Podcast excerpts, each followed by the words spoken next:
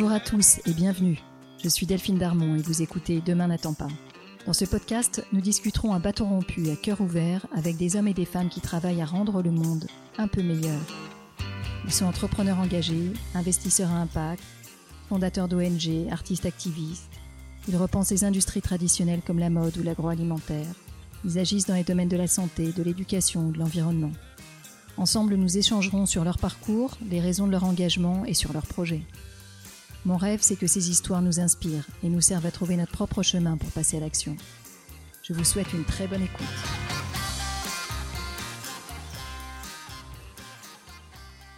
Pour ce nouvel épisode de Demain n'attend pas, j'ai le plaisir de recevoir Eric Scotto. Eric est le cofondateur et dirigeant d'Acuo, le premier producteur d'énergie renouvelable français. À ce titre, il participe bien sûr à la transition énergétique, qui est évidemment un maillon indispensable pour lutter contre le réchauffement climatique. Mais ce qui m'intéresse tout particulièrement chez Eric, c'est qu'il mène son entreprise de telle sorte qu'elle maximise tous les impacts positifs qu'elle peut avoir, bien au-delà de son activité de producteur d'énergie renouvelable. Par exemple, lorsqu'elle implante des panneaux solaires sur un territoire, eh elle finance la transition des agriculteurs de ce territoire vers le bio, et elle permet ainsi de réaliser de la transition énergétique et de la transition agricole. Incroyable, non? Eric nous raconte comment cette démarche est rendue possible par son indépendance, par sa culture d'entreprise et par un suivi vigilant d'indicateurs non financiers. J'ai été fasciné par la mission extensive d'Acuo et je n'ai pas pu m'empêcher de penser à ce que serait notre monde si toutes les entreprises raisonnaient de cette façon. J'espère que vous serez vous aussi interpellé par ce modèle passionnant. Je vous souhaite une très bonne écoute. Bonjour Eric. Bonjour. Eric, très heureuse d'être avec toi aujourd'hui dans tes locaux à Paris, sur les Champs-Élysées. Eric, ton métier, ta, raison d'être dans ta société AQO, c'est de développer, financer, construire et exploiter des centrales énergétiques d'énergie renouvelable, toute forme d'énergie renouvelable. je vais en citer quelques-unes pour qu'on les ait bien en tête, de l'éolien, du photovoltaïque, de l'hydroélectricité, du stockage, de l'hydrogène. Et on, aura l'occasion, au cours de la discussion, d'y revenir. Et tu, auras l'occasion de nous raconter le poids, le poids de chacun chez toi et les enjeux associés.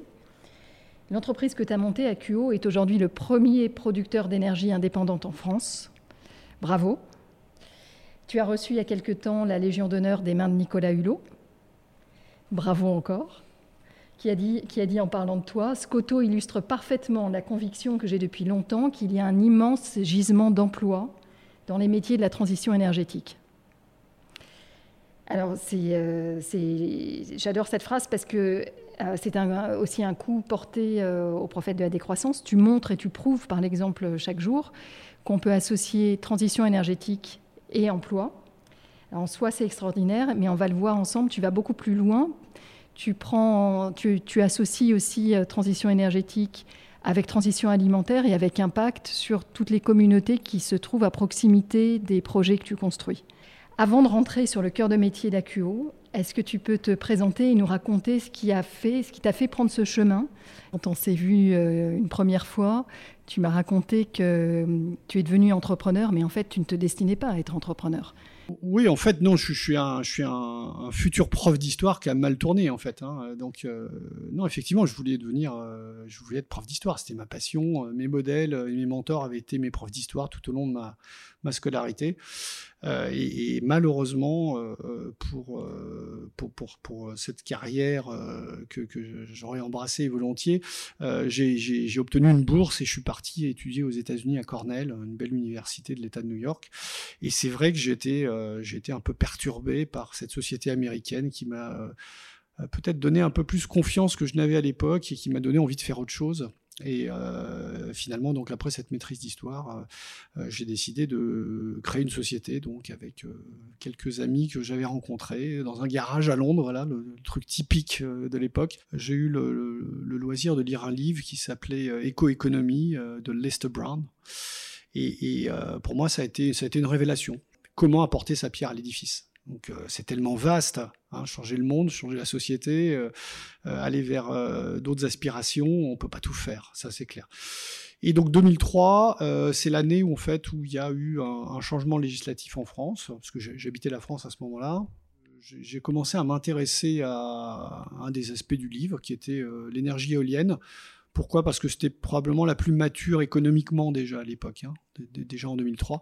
Alors certes, le marché euh, français au total faisait 112 mégawatts, donc c'est epsilonesque, hein, euh, ça représente absolument rien. C'était vraiment euh, des énergies renouvelables comme une possibilité, quelque chose d'extrêmement embryonnaire, souvent qui était porté par des écologistes ou des, des, gens, des gens dont on, on raillait les convictions à ce moment-là. Euh, pourquoi? Parce qu'il n'y avait pas eu encore cette approche économique, hein, cette approche industrielle potentielle. Euh, on n'avait pas forcément imaginé que ça pouvait devenir une industrie. Euh, donc on a finalement, en moins de 20 ans, fait de quelque chose d'extrêmement embryonnaire, prospectif, et là, je, paraphraserai Nicolas Hulot, hein, on en a fait la norme. Hein, parce qu'aujourd'hui, il faut bien se le dire, les énergies renouvelables sont devenues la norme. Tu viens d'une industrie très différente, l'industrie de l'information sur Internet. Avec qui tu t'associes à ce moment-là pour, euh, pour rentrer dans ce nouveau secteur? Clé de toute réussite et de toute association, euh, c'est de s'associer, c'est euh, d'aller chercher les compétences. On n'est pas omniscient, on peut pas tout faire tout seul, ça, ça ne fonctionne pas. Donc c'est quel écosystème il fallait monter pour y arriver. Et donc ce qui a été important, c'est de trouver les, les, compétences et les bonnes associations. Et donc forcément sur des choses aussi techniques que l'industrie éolienne à l'époque, bah, il fallait trouver des ingénieurs. Donc qui n'étaient pas forcément. Alors j'avais beaucoup côtoyé ingénieur informatique hein, dans, mes métiers précédents. Par contre, ingénieur mécanique, ingénieur électrique, etc., ça, euh, je connaissais pas bien. Euh, et puis, euh, effectivement, bah, c'est des rencontres. Hein, c'est des rencontres. et donc, j'ai rencontré à ce moment-là Patrice Lucas, hein, qui était lui qui avait un parcours différent, qui avait cette fois cette fibre, mais qui, qui était ingénieur et qui voulait partir aussi dans ce, type d'aventure, qui avait travaillé pour des grandes boîtes et qui s'était dit bah, peut-être que moi aussi je peux, je peux créer ma propre société et partir euh, dans cette, euh, cette activité. On s'est associé sans forcément bien se connecter euh, par, par, par feeling, par impression que la complémentarité pourrait fonctionner. Et finalement, l'intuition n'était pas mauvaise puisque 18 ans après, on est toujours ensemble, voilà, comme un vieux couple.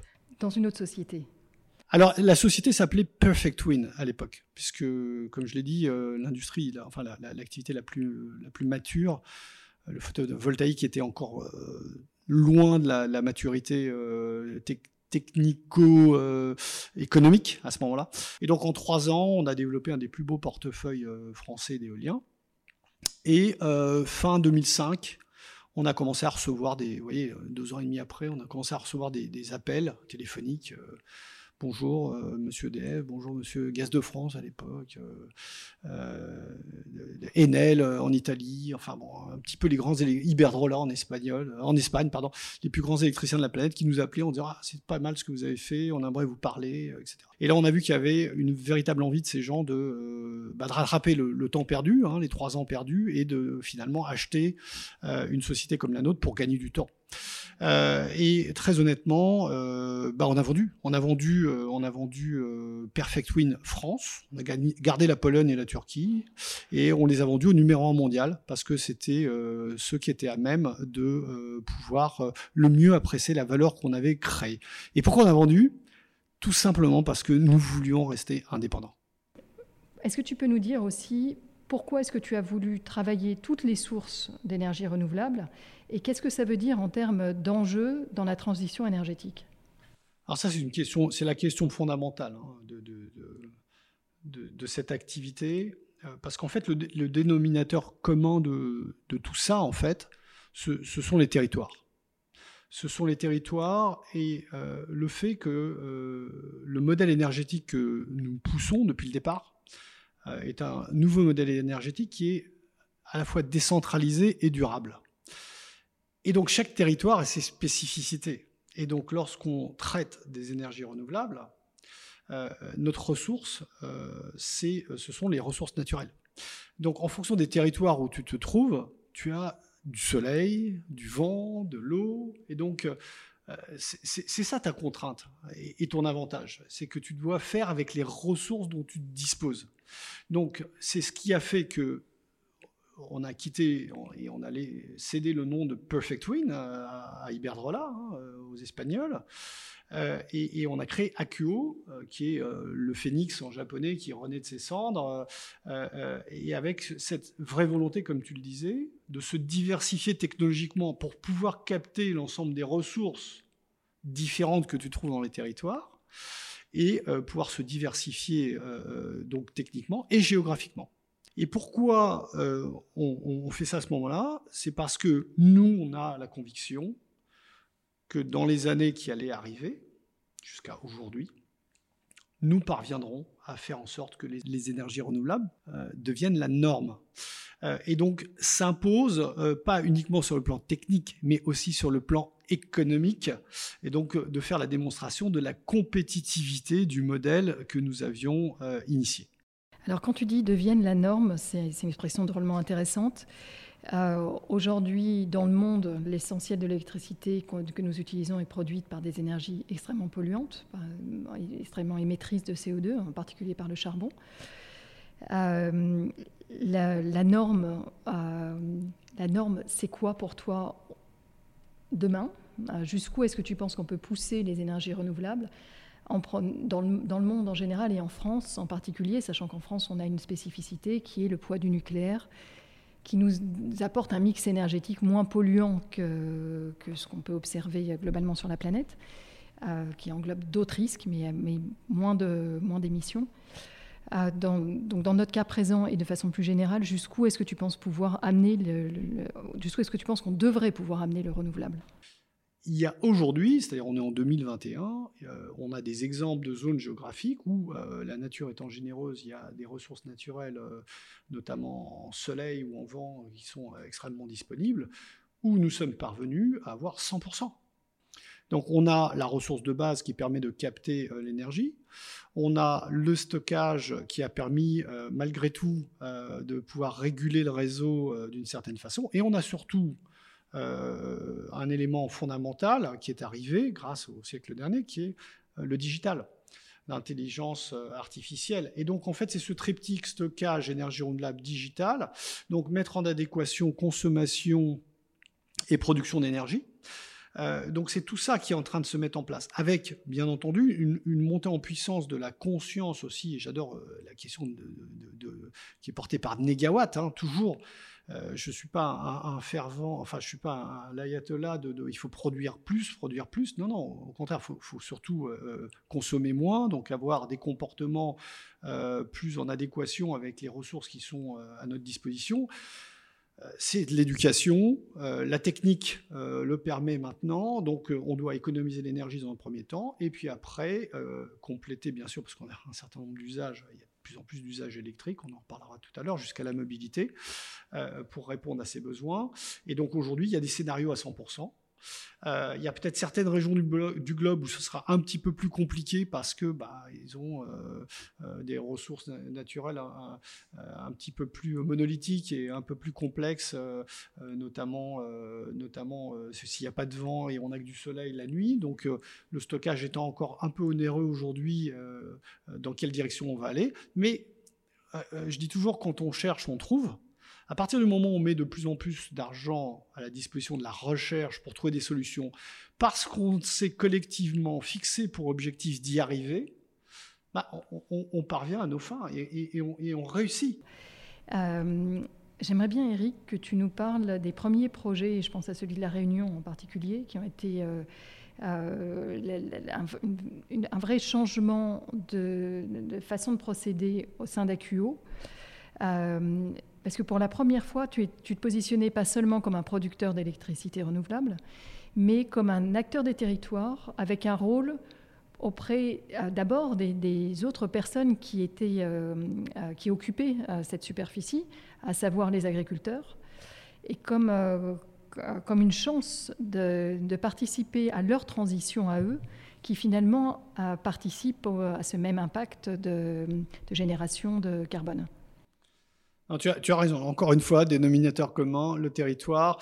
Et, l'île de la Réunion est, un exemple extrêmement intéressant, puisque ça a été, et ça l'est toujours, hein, ça a été notre laboratoire. euh, une île de un peu plus de 100 km de long sur 50 km de large, à 80% occupée par un, volcan, une population à l'époque de 850 000 habitants qu'on prédit à, 1 million d'ici quelques années. Comment résoudre l'équation de l'autonomie énergétique? Cette île, elle est, elle est au milieu de l'océan Indien, euh, à trois quarts d'heure euh, d'avion de l'île Maurice, donc euh, il n'y a rien autour. donc comment résoudre la problématique donc, de l'autonomie énergétique et de l'autonomie alimentaire? Donc deux éléments fondamentaux, encore une fois, du livre de Lester Brown. Hein. donc ce dont ont besoin les réunionnais, c'est premièrement l'autonomie alimentaire, bien sûr, et deuxièmement l'autonomie énergétique.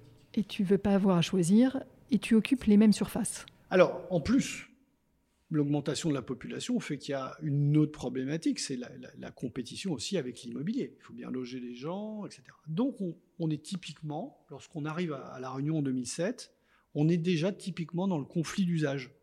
Euh, donc en fait, ce qui est intéressant dans l'île, c'est que en fait tous les phénomènes sont exacerbés, hein, puisqu'on est à petite échelle, et finalement tout arrive plus vite. Donc on s'est dit, si on arrive à résoudre les problèmes sur une île, à ramener euh, tout ça à l'échelle de, la métropole ou euh, d'autres euh, géographies, ça sera, ça, sera, ça sera du gâteau, hein, comme dirait l'autre. Donc on s'est mis en tête de essayer de trouver des idées pour ne pas être justement dans le conflit d'usage. Pourquoi je parle de conflit d'usage Parce que les énergies renouvelables consomment de l'espace. Donc l'idée qu'on a eue, que nous avons eue à l'époque, elle n'est pas venue toute seule. Elle est venue parce qu'en fait, euh, on a une obsession, c'est le territoire. Et donc, c'est communiquer, c'est collaborer, euh, c'est cohabiter, euh, c'est coopérer avec les parties prenantes de ce territoire. Et notamment, à La Réunion, les agriculteurs. Et donc, l'idée était de dire comment, sur un même espace, produire les besoins nécessaires en termes d'alimentation pour les Réunionnais et produire l'énergie nécessaire pour les Réunionnais. Et on a inventé des serres anticyclonique, photovoltaïque.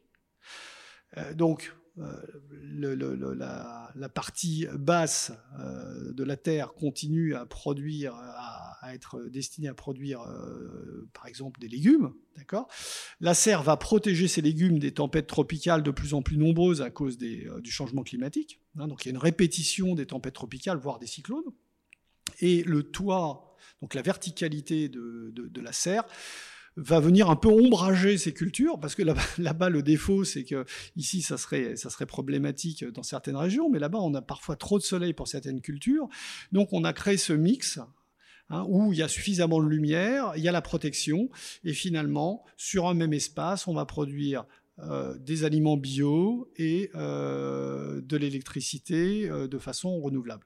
Et on a créé un nouveau modèle économique qui s'appelle la green energy parce que ça va au-delà de l'exploit technique, c'est aussi un modèle financier. C'est plus compliqué pour un agriculteur qui veut transitionner, qui veut passer d'une agriculture conventionnelle vers le bio, de se faire financer. Et donc nous, et c'est là où c'est intéressant, on, prend en charge en fait le financement de cette structure. Euh, c'est cette cohabitation, c'est ce partage de l'espace qui fait notre résilience et notre force commune, avec une vision très long terme. Donc lui cultive, nous, on produit de l'énergie, on met cette structure à disposition. La structure se paye sur les revenus énergétiques sur le très long terme. Alors c'est plus long, c'est clair. Et euh, lui va sortir des légumes bio à un prix défiant toute concurrence. Et donc, c'est là où on commence à montrer qu'on peut aussi fournir des cantines scolaires avec des légumes bio à un prix de légumes conventionnels. Pourquoi? Parce qu'on a aussi changé le modèle économique. On a changé l'équation complète de la fourniture en fait et de la production de ces légumes. On en revient à ce que je disais en début d'entretien. on en revient à la notion d'indépendance. Pourquoi? Parce que c'est un luxe, ce dont nous sommes en train de parler. C'est le luxe euh, d'entrepreneurs et, d'actionnaires d'une entreprise qui décident que la valeur en fait de euh, ce que cette entreprise va créer euh, n'est pas mesuré uniquement par les indicateurs financiers euh, du rapport annuel euh, et, des comptes de l'entreprise. Donc, il faut l'assumer. Je suis moins rentable sur un projet de ce type que mon concurrent qui participe à un appel d'offres à côté et qui fait une ferme au sol sans avoir ses préoccupations. Mais c'est assumé. C'est assumé par les collaborateurs d'Acuo, c'est assumé par les actionnaires d'Acuo. C'est assumé pourquoi? Parce que dans euh, la façon dont nous mesurons la valeur, nous intégrons, nous, les indicateurs sociétaux et environnementaux. Ce n'est pas une posture, c'est pas une posture opportuniste en disant bah tiens voilà Akio, euh, c'est vrai que c'est très à la mode de parler de tout ça, etc. On en parle beaucoup aujourd'hui. On est ravi, on est ravi qu'on en parle beaucoup aujourd'hui. Euh, sauf que euh, les premiers projets d'agri-énergie, c'est 2007, donc ça fait 14 ans. à l'époque, on en parlait un peu moins. C'était des concepts qui étaient peut-être théoriques, qui étaient la panacée de chercheurs. Je suis très très heureux qu'on en parle beaucoup plus aujourd'hui. On a mis tout ça pas mal en exergue euh, au moment de la, COP 21 à Paris, euh, lorsqu'on avait sorti avec Cyril Dion euh, le film Demain, hein, auquel on avait collaboré. Je vais faire une, petite parenthèse pour que tout le monde ait bien en tête ce dont il s'agit. Donc le film Demain, réalisé par Cyril Dion, et Mélanie Laurent, immense succès, qui pour la première fois sortait d'une dialectique de. Euh, on a tel, des, enjeux dramatiques associés au réchauffement climatique pour aller vers euh, la proposition, enfin la, présentation et la, diffusion des solutions existantes. Euh, et une des solutions contre le réchauffement climatique a été évidemment la tienne, enfin celle, que, dont on parle à La Réunion, qui a été médiatisée à cette occasion dans le film. Oui, c'est ça. Mélanie et, Cyril avaient, capté immédiatement, hein, immédiatement l'intérêt euh, c'était parmi les premiers à comprendre hein, euh, euh, l'intérêt de ce que nous avions voulu pousser sur, sur l'île de la Réunion, d'ailleurs qui a fait école, hein, puisque aujourd'hui on, vient, on en a un troisième projet en Nouvelle-Calédonie, on, a des projets à Bora Bora, on a des projets sur les îles Tonga, on vient de faire un, un énorme deal en Nouvelle-Zélande sur cette thématique-là, on a installé des projets de ce type dans les Caraïbes, en Corse, et dans le sud de la France euh, et, pas que dans le sud. Donc aujourd'hui, euh, ce, je dirais ce, concept d'agri-énergie, la, bonne nouvelle, il faut, donner les bonnes nouvelles, euh, c'est qu'il y a deux ans, il y a, Maïf et, Pascal Demurger à l'époque, euh, et ses équipes, c'était Sophie Elkriev qui avait vraiment détecté ça, euh, ont compris qu'en fait, on pouvait dupliquer ce modèle et surtout l'accélérer. et donc, ils se sont associés, nous nous sommes associés, nous avons créé ensemble Maïf Transition. Donc, on a, on a fait pour la première fois un fonds d'investissement, hein. en tout cas la Maïf l'a fait, qui est destiné à investir dans les projets d'AQO projet solaire et projet agricole. Et donc c'est la première fois où finalement un, fonds euh, va avoir euh, euh, sa rentabilité va être la, composante de deux activités complètement différentes la transition agricole vers le bio et la transition énergétique. Et en fait c'est la composante des deux qui fait la rentabilité du fonds. Donc là aussi c'est un parti pris assumé par les sociétaires et par les dirigeants de la Maïf. Euh, qui euh, sont en résonance en fait avec l'état d'esprit euh, de la société Akio et notre vision de la création de valeur dans, comme tu l'as dit tout à l'heure, dans l'intérêt commun. Moi, je trouve ça passionnant parce que quand tu cumules les deux, poids de, l'énergie dans les émissions carbone et poids de l'agriculture et dans, les émissions carbone, on a en fait plus de la moitié des émissions. Donc on voit l'impact que vous pouvez avoir en termes d'enjeux en travaillant ces deux de, ces deux de concert. Euh, tu as mentionné des choses euh, extrêmement importantes en parlant de ton indépendance. Tu as, as, mentionné le fait que tes actionnaires étaient, euh, étaient dans le même bateau et avaient la même philosophie et étaient prêts à, à, mesurer leurs profits, évidemment sur des indicateurs financiers, mais pas que. Et, la Maïf en est un, et j'imagine que tu as un, certain nombre d'actionnaires qui te suivent dans, cette philosophie. Et euh, pour parler des indicateurs, euh, tu, as indiqué avoir mis en place ces suivis extra-financiers très tôt, euh, qui permet en fait de, valoriser tous ces impacts externes qui ne sont pas directement quantifiables de façon sonnante et trébuchante à court terme. Euh, est-ce que tu peux élaborer un peu sur ces, deux sujets que sont le rôle des actionnaires et le rôle du, suivi des indicateurs extra-financiers, leur mise en place, euh, leur rôle clé pour pouvoir euh, avoir une action telle que la tienne? La Maïf est actionnaire de projets euh, Agrinergie d'Acuo, c'est-à-dire qu'ils rentrent au niveau des projets. Donc effectivement, ils sont actionnaires des projets, euh, mais pas actionnaires d'Acuo, puisque on est très très euh, attentifs sur notre indépendance euh, au niveau de la maison mère, puisque c'est celle qui nous garantit justement euh, toute cette créativité et, tout ce chemin qu'on nous avons envie de parcourir collectivement. donc on, est majoritaire, largement majoritaire au sein de cette société. C'est-à-dire que c'est nous-mêmes, c'est les collaborateurs qui travaillent qui constituent le, noyau en fait de l'actionnariat d'Accio Énergie. Ensuite, euh, on va être très humble là-dessus. Euh, je crois qu'au départ, on a fait ça par euh, intuition. Et, je, très honnêtement, moi j'adore faire de la stratégie a, posteriori. Donc euh, c'est plus simple aujourd'hui de vous expliquer la stratégie d'Accio, mais euh, en 2007 quand on le fait, on le fait parce qu'on sent que c'est ce qu'il faut, ce faut faire. Et pourquoi on arrive à le sentir, c'est parce que, comme je disais, on est au cœur du territoire, donc on est avec, on, discute, on collabore, on, échange, et, on comprend mieux en échangeant ce ce qu'attendent les uns et les autres. Après, dans notre ADN, il y a cette notion de partage on n'arrive pas en position hégémonique euh, au, nord de, la Nouvelle-Calédonie euh, euh, ou au sud à Saint-Pierre de l'île de la Réunion. On n'est pas, pas chez nous. Donc on arrive, on est chez les autres. Donc on essaie de comprendre ce qui se passe. Et donc cet échange nous amène à avoir des intuitions. Et c'est quoi l'indicateur? C'est quoi la mesure, la première mesure du bien fondé de la démarche? Première mesure du bien fondé de la démarche, c'est qu'on arrive à convaincre les banques. Donc ça, c'est le premier indicateur. On a réussi à le financer. Ensuite, on a réussi à le construire. Et au bout de quelques années, on démontre que ça fonctionne. Et ensuite, euh, lorsque on arrive à passer des contrats avec des communes ou euh, des, écoles euh, et qu'on arrive à alimenter en produits pays ces écoles au juste prix, bah, vous commencez à voir la mesure en fait du, encore une fois du bien fondé de la démarche. Aujourd'hui, c'est-à-dire 14 ans plus tard, effectivement, on commence à travailler sur des méthodes de euh, quantification euh, euh, de, ces résultats. Alors, ça va être du qualitatif. Hein, c'est forcément, on n'est plus du tout là dans l'indicateur financier type.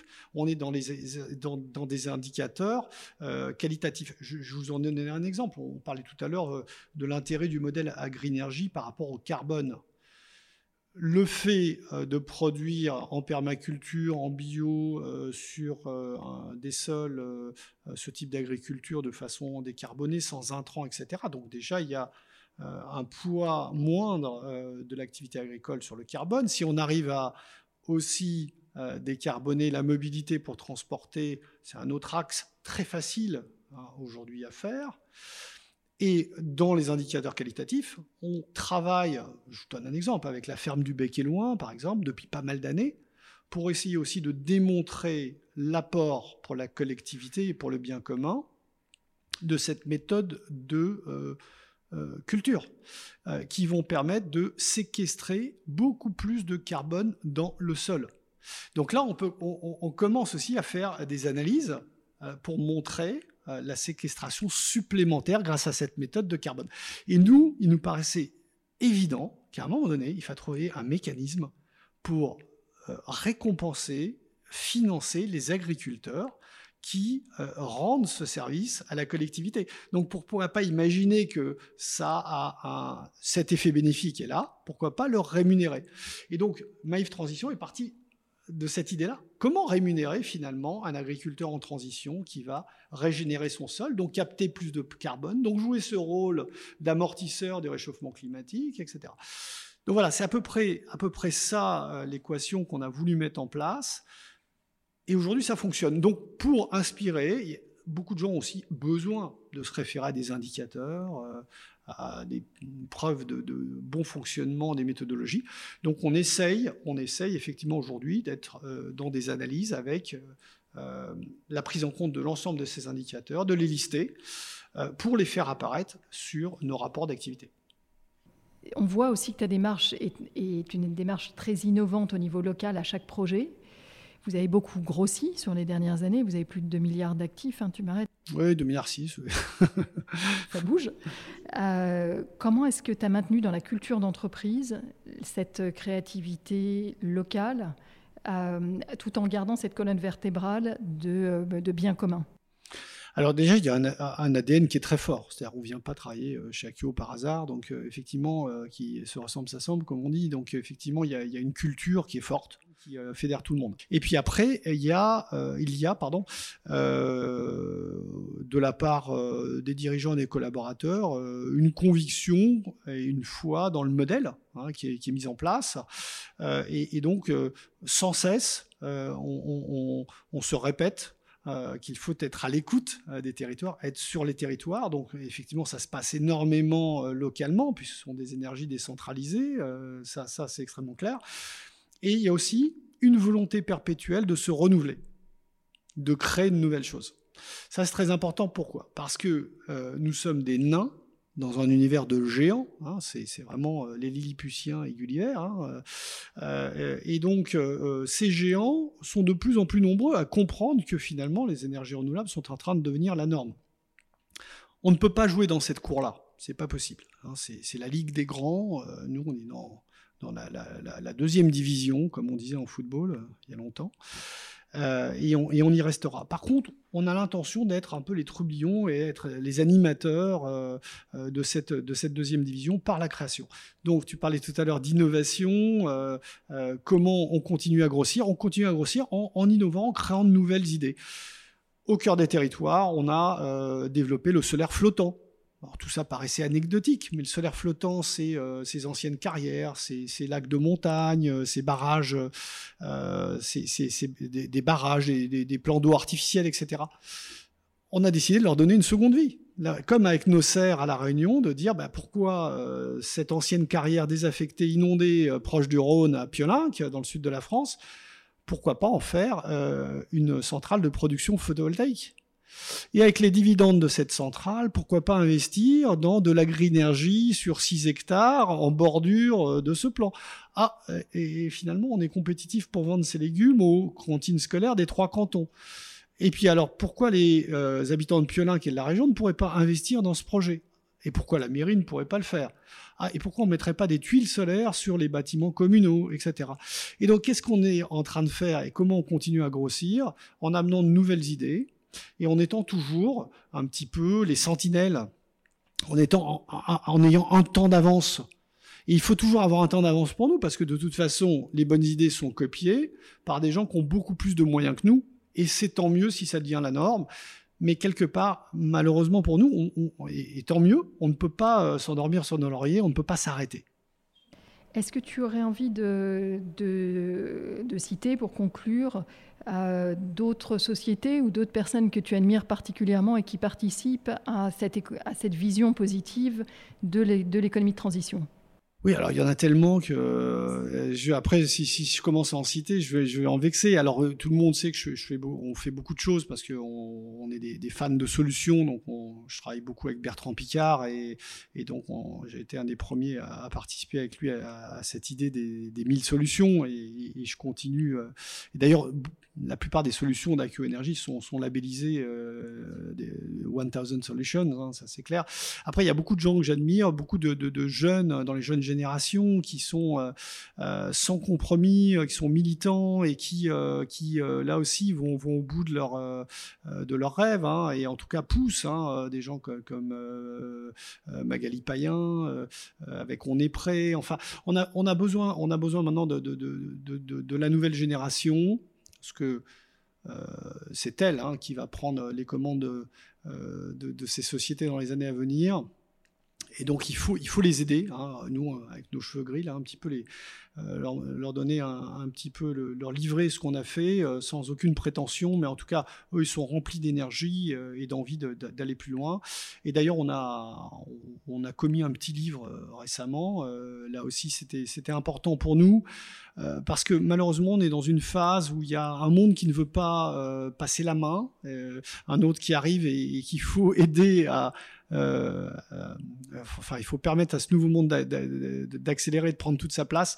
donc l'idée, c'était un peu de combattre les idées reçues. Il y a beaucoup d'idées reçues, il y a beaucoup de, choses fausses qui sont dites à droite, à gauche pour des intérêts, hein, intérêts à la fois politiques et économiques. Donc on a, on a décidé avec Arnaud Leroy, le, président de l'ADEME, de co-diriger, c'est un ouvrage collectif, hein, bien sûr qu'avec des spécialistes, hein, les équipes de l'ADEME, les équipes d'AQO, euh, tout un tas d'experts, euh, euh, ça va de, de, Bertrand Picard, je l'ai cité, mais des gens comme François Jemem qui parlent du, rapport entre réchauffement climatique et, et migration. Hein. Euh, donc, euh, et on a, euh, on a sorti un livre qui s'appelle Les énergies renouvelables pour les nuls. Hein, donc, dans la collection classique pour les nuls. J'aurais préféré qu'il s'appelle Les énergies renouvelables pour tous. Mais bon, on s'est, on s'est collé avec les, les, éditions Force, nous ont fait confiance pour sortir cet, cet ouvrage-là.